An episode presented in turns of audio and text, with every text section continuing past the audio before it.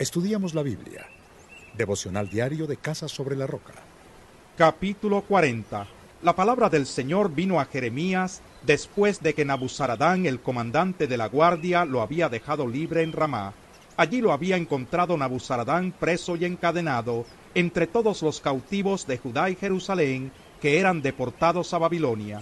El comandante de la guardia tomó aparte a Jeremías y le dijo, El Señor tu Dios decretó esta calamidad para este lugar, y ahora el Señor ha cumplido sus amenazas. Todo esto les ha pasado porque pecaron contra el Señor y desobedecieron su voz. No obstante, hoy te libero de las cadenas que te sujetan las manos. Si quieres venir conmigo a Babilonia, ven que yo te cuidaré. Pero si no quieres, no lo hagas. Mira, tienes ante tus ojos toda la tierra ve a donde más te convenga.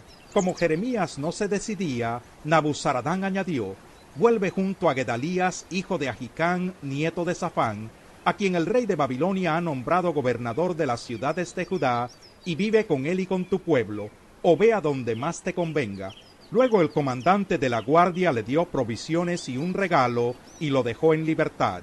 Jeremías se fue entonces junto a Gedalías, hijo de Agicán, en Mizpa, y se quedó con él en medio del pueblo que había permanecido en el país. Cuando todos los jefes y soldados del ejército que estaban en el campo se enteraron de que el rey de Babilonia había puesto a Gedalías, hijo de Agicán, como gobernador del país, y de que le había confiado el cuidado de hombres, mujeres y niños, así como de los más pobres del país que no habían sido deportados a Babilonia, fueron a Mizpa para presentarse ante Gedalías. Entre ellos estaban Ismael, hijo de Netanías, Joanán y Jonatán, hijos de Carea, Seraías, hijo de Tanjumet, los hijos de Efai de Netofa, y Jesanías, hijo de un hombre de Macá, y sus hombres. Gedalías, hijo de Agicán, nieto de Safán, les hizo este juramento a ellos y a sus tropas. No teman a los babilonios. Si ustedes se quedan en el país y sirven al rey de Babilonia, les aseguro que les irá bien yo me quedaré en Mizpa para representarlos ante los babilonios que vengan hasta acá. Pero ustedes comiencen a almacenar en recipientes vino, frutos de verano y aceite, y vivan en las ciudades que han ocupado.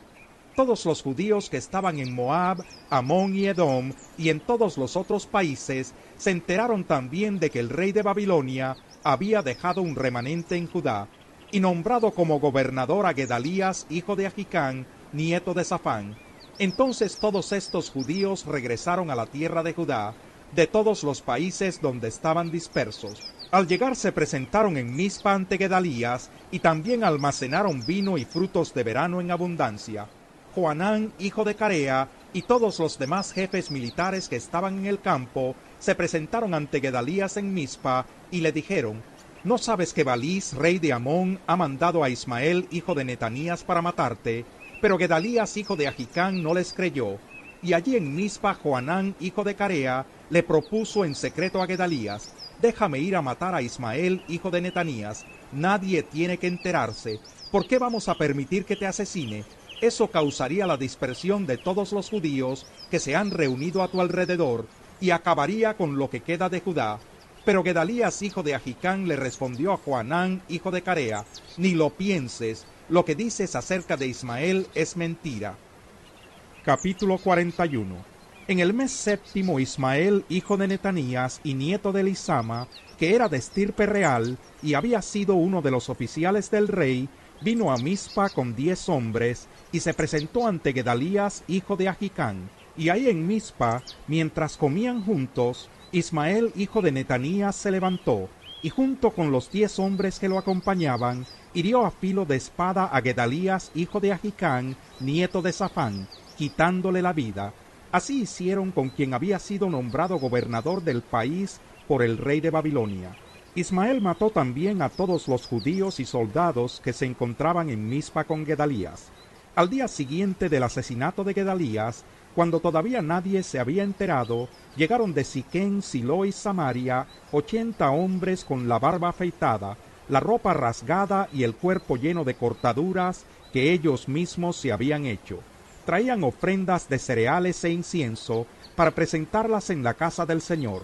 Desde Mizpa salió a su encuentro Ismael, hijo de Netanías, iba llorando, y cuando los encontró les dijo, vengan a ver a Gedalías, hijo de Ahicán.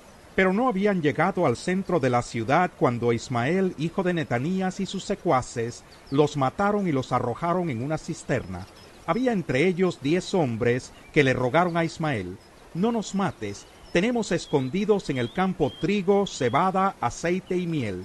Ismael accedió, y no los mató como a sus compañeros.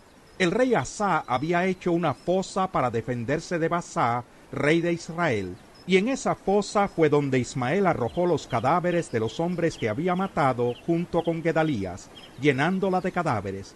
Después Ismael se llevó en cautiverio a las hijas del rey y a todo el resto del pueblo que había quedado en Mizpa, a quienes Nabuzaradán, comandante de la guardia, había puesto bajo el mando de Gedalías, hijo de Ahicán. Ismael, hijo de Netanías, salió con sus cautivos hacia el territorio de los amonitas.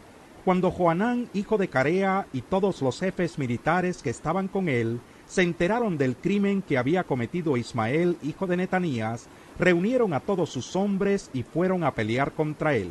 Lo encontraron cerca del gran estanque que está en Gabaón. Y sucedió que toda la gente que estaba con Ismael se alegró al ver a Joanán, hijo de Carea, acompañado de todos los jefes militares. Todo el pueblo que Ismael llevaba cautivo desde Mizpa se dio la vuelta y se fue con Joanán, hijo de Carea. Pero Ismael, hijo de Netanías, y ocho de sus hombres se escaparon de Joanán y huyeron hacia Amón. Entonces Joanán, hijo de Carea, junto con todos los jefes militares que lo acompañaban, tomaron y rescataron al resto del pueblo, que desde Mizpa se había llevado Ismael, hijo de Netanías, luego de haber asesinado a Gedalías, hijo de Ahicán, eran soldados, mujeres, niños y altos funcionarios. Se pusieron en marcha hasta llegar a Gerut Kimán, que está junto a Belén, desde donde pensaban continuar a Egipto para huir de los babilonios. Estaban con temor, ya que Ismael, hijo de Netanías, había matado a Gedalías, hijo de Ahicán, a quien el rey de Babilonia había nombrado gobernador del país. Capítulo 42 Entonces se acercaron Joanán, hijo de Carea, y Azarías, hijo de Osaías, junto con los jefes militares y todo el pueblo, desde el más chico hasta el más grande, y le dijeron al profeta Jeremías, Por favor atiende nuestra súplica y ruega al Señor tu Dios por todos nosotros, los que quedamos. Como podrás darte cuenta, antes éramos muchos, pero ahora quedamos solo unos cuantos. Ruega para que el Señor tu Dios nos indique el camino que debemos seguir y lo que debemos hacer Jeremías les respondió, Ya los he oído, voy a rogar al Señor, al Dios de ustedes, tal como me lo han pedido. Les comunicaré todo lo que el Señor me diga, y no les ocultaré absolutamente nada. Ellos le dijeron a Jeremías, que el Señor tu Dios sea un testigo fiel y verdadero contra nosotros, si no actuamos conforme a todo lo que Él nos ordene por medio de ti. Sea o no de nuestro agrado, obedeceremos la voz del Señor nuestro Dios a quien te enviamos a consultar. Así al obedecer la voz del Señor nuestro Dios, nos irá bien. Diez días después, la palabra del Señor vino a Jeremías. Este llamó a Joanán, hijo de Carea, a todos los jefes militares que lo acompañaban y a todo el pueblo, desde el más chico hasta el más grande, y les dijo, Así dice el Señor Dios de Israel, a quien ustedes me enviaron para interceder por ustedes.